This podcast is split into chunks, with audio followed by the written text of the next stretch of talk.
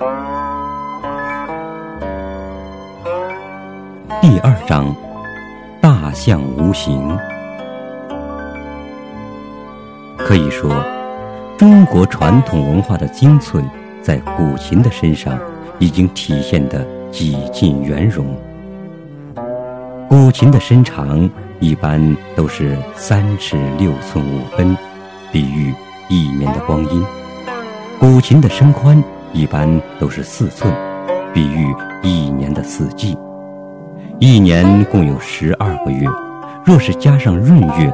便会有十三个月份，而这个数目又恰好是一张古琴上作为音节的徽数的总和。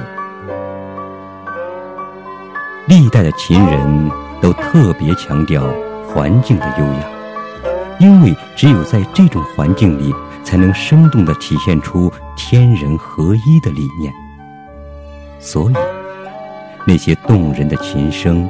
便往往出现在半帘幽梦的窗前，一地银霜的月下；出现在芦花飞雪的水畔，烟岚笼罩的山林。众多的琴曲又特别注重心境的淡泊，因为只有在这种心境里，才能充分的表现好境由心造的真髓。所以，那种澄澈的情感，便往往进入了对历史的凭吊、对前贤的敬仰、对亲情的怀想、对故人的挥别。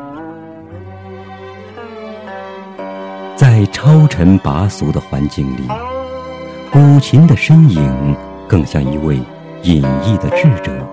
饱学的长者和待人亲和的尊者，他见惯了兴亡荣衰，经历过渔樵冷暖，但是古琴的声响却丝毫没有被冷落江湖的情绪。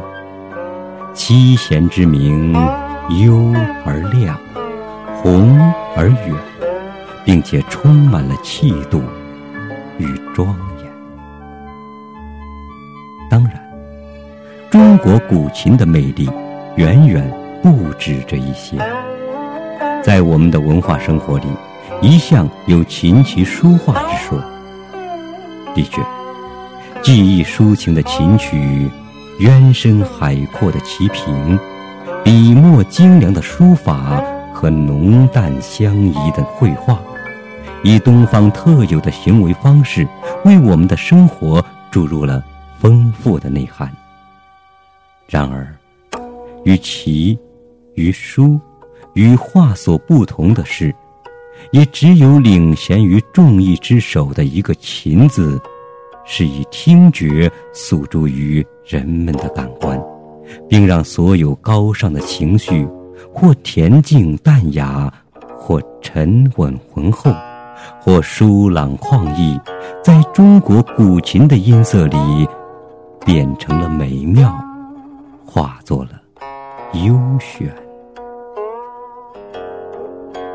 在艺术之门里，中国古琴形成了包括琴器、琴曲、琴学、琴道、琴人等诸多内容在内的古琴理论。这种理论认为，中国古琴已经不仅仅是一种乐器。而是一种修身正行的载体，而是一种传统文化的化身。中国古琴需要技巧，需要悟性，但是它对琴人的学养有着更高的要求，它对琴人的品德有着更深的希望。古人说：“形而上者为道，形而下者为器。”中国的传统文化历来强调道与器的统一，而中国古琴正是体现这一东方理念的符号。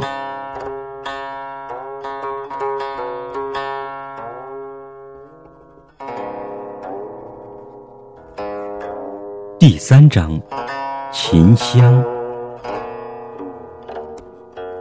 一个地方的整体文化条件，对于中国古琴艺术的发展至关重要。常熟之所以和古琴特别有缘，还不仅仅是由于先秦的颜子提倡弦歌的缘故。中国的明朝是一个十分特殊的时代，至少是在文学艺术和生活形态里，追求精致。追求完美已经成为了一种主流倾向。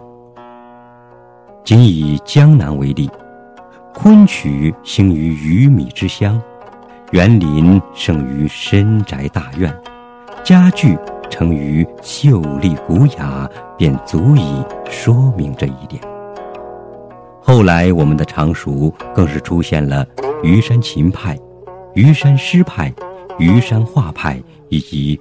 虞山印派，竟都具有着与那种主流倾向相对一致的追求。这些艺术门类彼此关联，相互打通，并出现了各自的代表人物，在明代的文学艺术史上，极得一时之盛。古琴艺术至有名一代，已可谓流派纷呈。正是，由于发轫于常熟的虞山琴派尤其别开生面，所以虞山琴派所倡导的轻微淡远的琴风，对于当时和后世都产生了非比寻常的影响。严天池，虞山琴派的创始人，熟稔于诗词歌赋，经历过宦海风涛。是典型的文人士大夫，后来致仕还乡，专于琴道，隐逸于自己的云松巢。不过，千年资种能够在常熟大地绽放出风雅之花，又绝非偶然，因为这里的文化气候和艺术土壤有着独特的温润与优良。三千多年以前，泰伯与仲雍兄弟自北地南来，与当地的先民共同创造了古无沃野的文明。因为仲雍又名于仲，死后又归葬于这一片葱茏的山路，所以这里便叫做了虞山。虞山的“虞”字也就有了与地名相同的含义。据当代作家陆文夫先生考证，在兵围垓下之际，那位与楚霸王拔剑一别却依旧征袍冷艳的虞姬，也是我们常熟人。无人尚武，勇冠一时。但后来。历史的长风一阵阵刮过来，竟吹灭了那一盏虎帐红灯。不过，读书的灯盏却亮了起来，把昭明太子银夜看书的人影投放在粉墙之上，把黄公望所磨的墨汁映照得一片晶莹，把钱谦益和柳如是的红豆山庄点缀的。香温玉软，读书的席上，至于常熟，亦几近情有独钟。在中国的印书、藏书和读书史上，几乎很少有人忘得了莫忘馆的雕工考究，忘得了吉古阁的开本扩大。忘得了那些汗牛充栋的经典是来自于常熟的土地，因为纸墨的芳香萦绕过一代代书生的梦。不过，读书也有伤怀的时候。犹记得翁同龢手把一卷《离骚》，遐想屈原问渡。犹记得同光两代帝师，叔侄两辈状元，这常熟的荣耀，到后来竟一时遮蔽于紫禁城中的一道垂帘。幸好还有琴在。江南名楼唤作铁琴铜剑，实在是道出了读书人内在的性格。剑是胆识，琴是情怀，体态虽为两类，精神却是一体。